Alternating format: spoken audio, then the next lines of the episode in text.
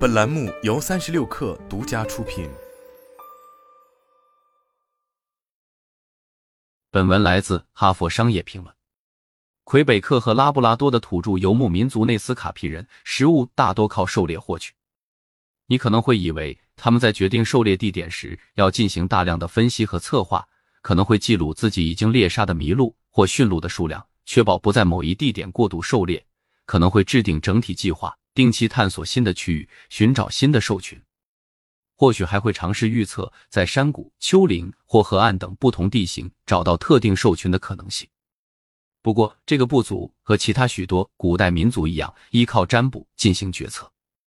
纳斯卡皮人的占卜方式是加热动物尸体的肩胛骨，将骨头烤到开裂，朝着裂纹所指的方向去狩猎。这种仪式会让大部分人觉得迷信且武断。这样的决策是随机决策，但重点就在于随机。决策过程的随机性，使得内斯卡皮人能够迅速解决选择狩猎地点这一复杂问题，不带偏见，且让猎物难以预测。于是，内斯卡皮人没有花费太多时间和精力用来寻找理想的狩猎地点，在环境严苛的亚北极地区生存了数百年之久。纳斯卡皮人的占卜与他们在恶劣环境中生存的能力，两者间的联系看似不可思议，但可以延伸到商业语境下。我们会探讨当前人们如何利用随机性进行运营决策，并讨论将这种方式运用到战略上，能如何让企业像内斯卡皮人一样蓬勃发展。最后，提供一些建议，协助企业在战略决策过程中引入随机性。随机决策在现代也已经被证明是成功的，特别是在运营管理方面。第二次世界大战期间，盟军面临着严峻的挑战，比如根据上次发现敌军潜艇的位置，在广阔的水域中寻找敌军潜艇。这个问题非常难，因为潜艇能走的路线太多了，而且己方没有足够多的舰船或飞机，在敌军再度出击前开展全面详尽的搜查。研究表明，在这种情况下，快速随机选择几个地点进行搜索。然后随机改变方向，扩大搜索半径，效果好过每一步都根据事先计划进行的系统性搜索。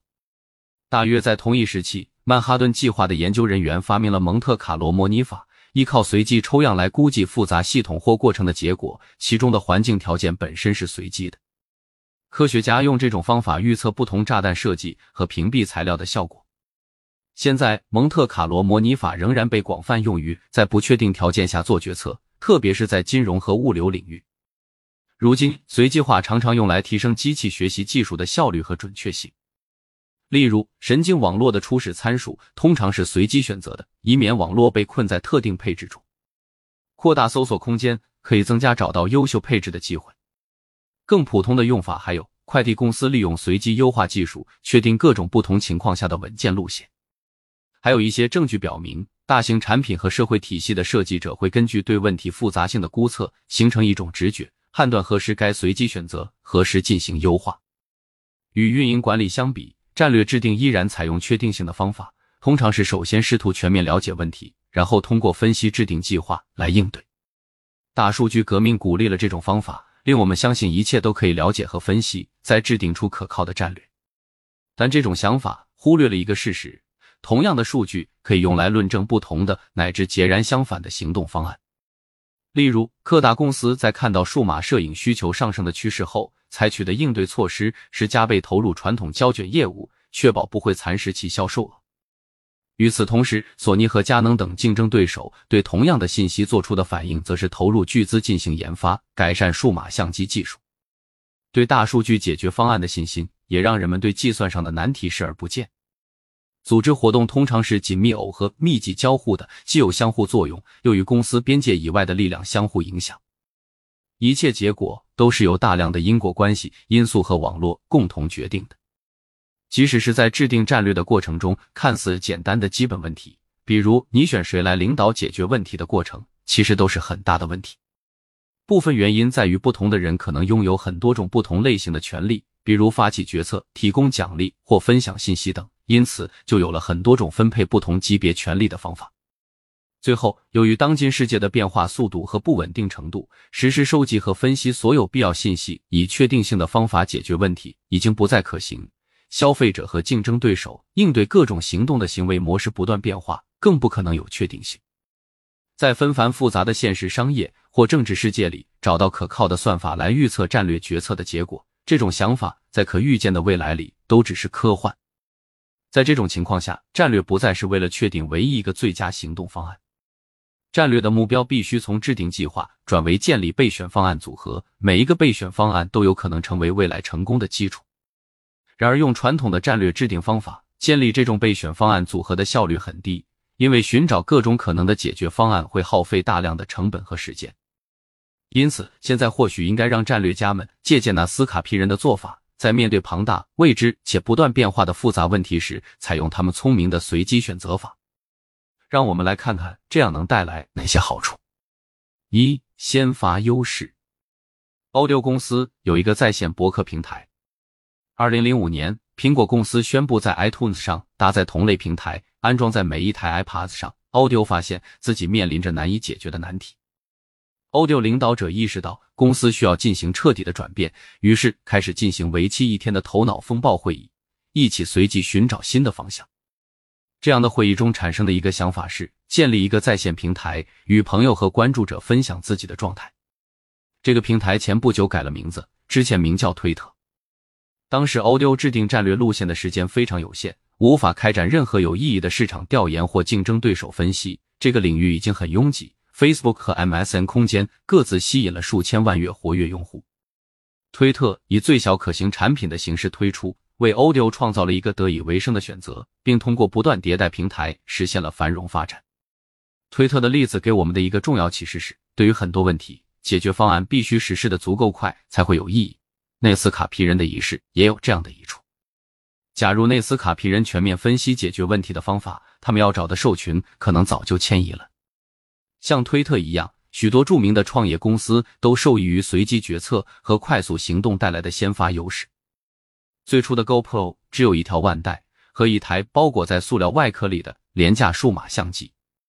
通过建立客户关系和迭代初期设计，GoPro 得以在后来索尼、尼康和佳明等重量级公司纷纷进入运动摄像机市场时站稳脚跟。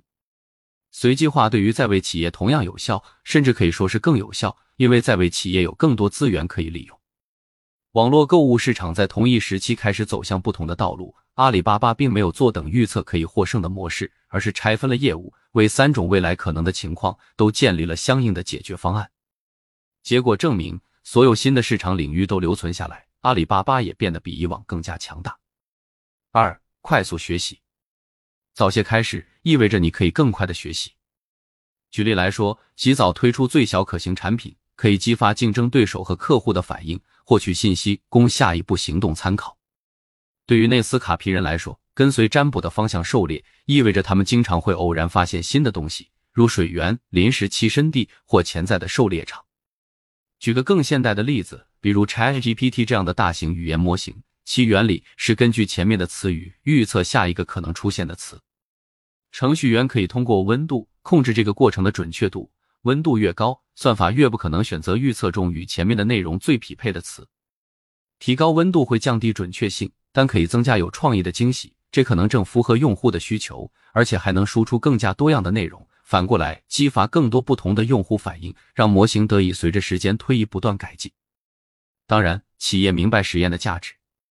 实体零售店几十年来一直在对货架摆放的位置进行实验，在数字环境里。企业经常进行对照测试，用于优化网站设计、产品推荐或定价模式。可是，测试和实验的规模和速度通常都被低估了。部分原因在于，测试往往是为了证明或证伪某个精确的假设，而这个假设本身又以基本稳定的环境为前提。因此，战略学家能学到的东西，要比提高温度、进行不太精确且更加多样频繁的测试时更少。例如，在软件开发中。随机测试经常作为假设验证的补充。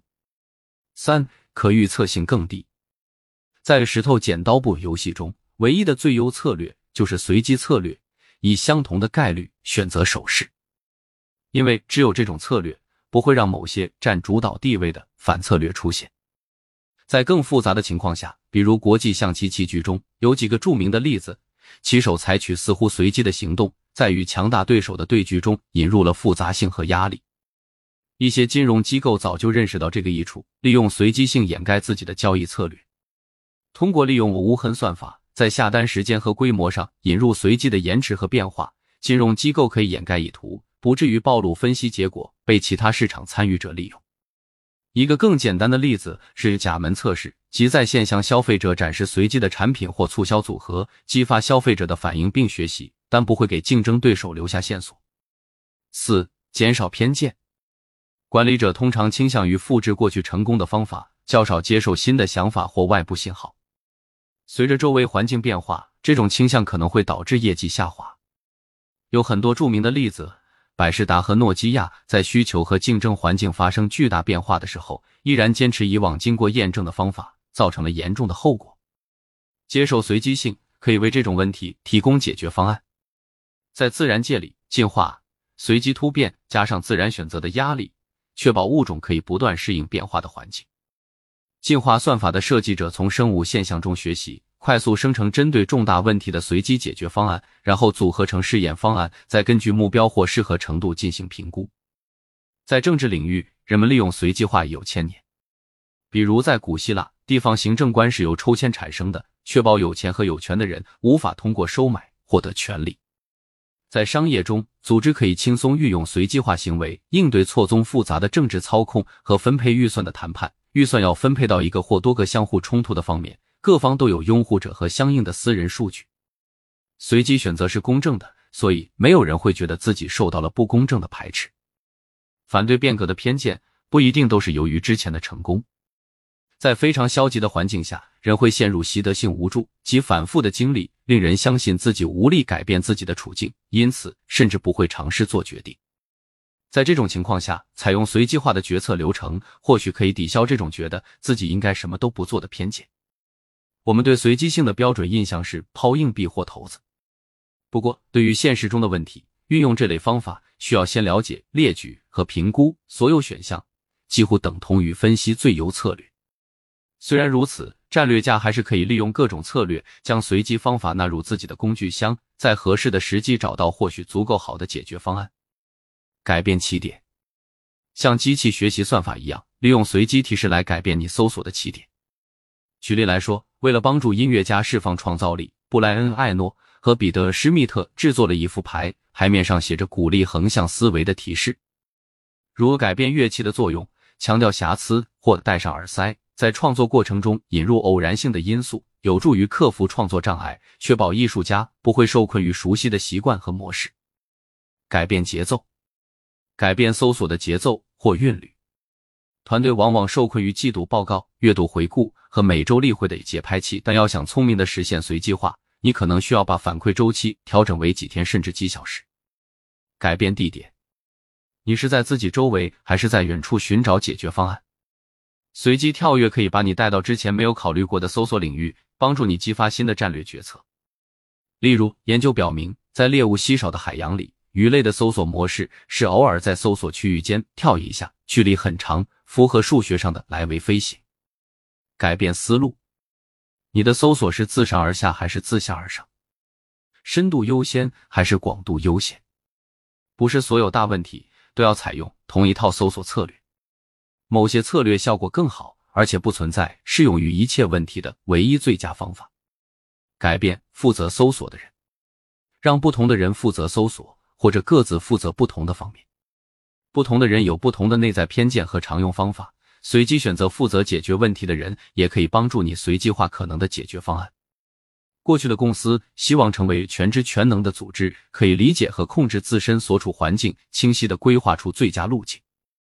一些公司意识到全知全能不可能实现，就转向了无所不学的思维模式，根据新出现的信息不断调整。这样的方法依然有效。不过，我们相信这种方式还可以进一步发展为了搜索一切，强调积极探索环境，获取有价值的信息，迅速有效的寻找可能的选项。而快速随机的选择可以帮助你做到这一点。现在来看，内斯卡皮人的迷信仪式越来越像是一种面对复杂、模糊挑战的明智决策方式。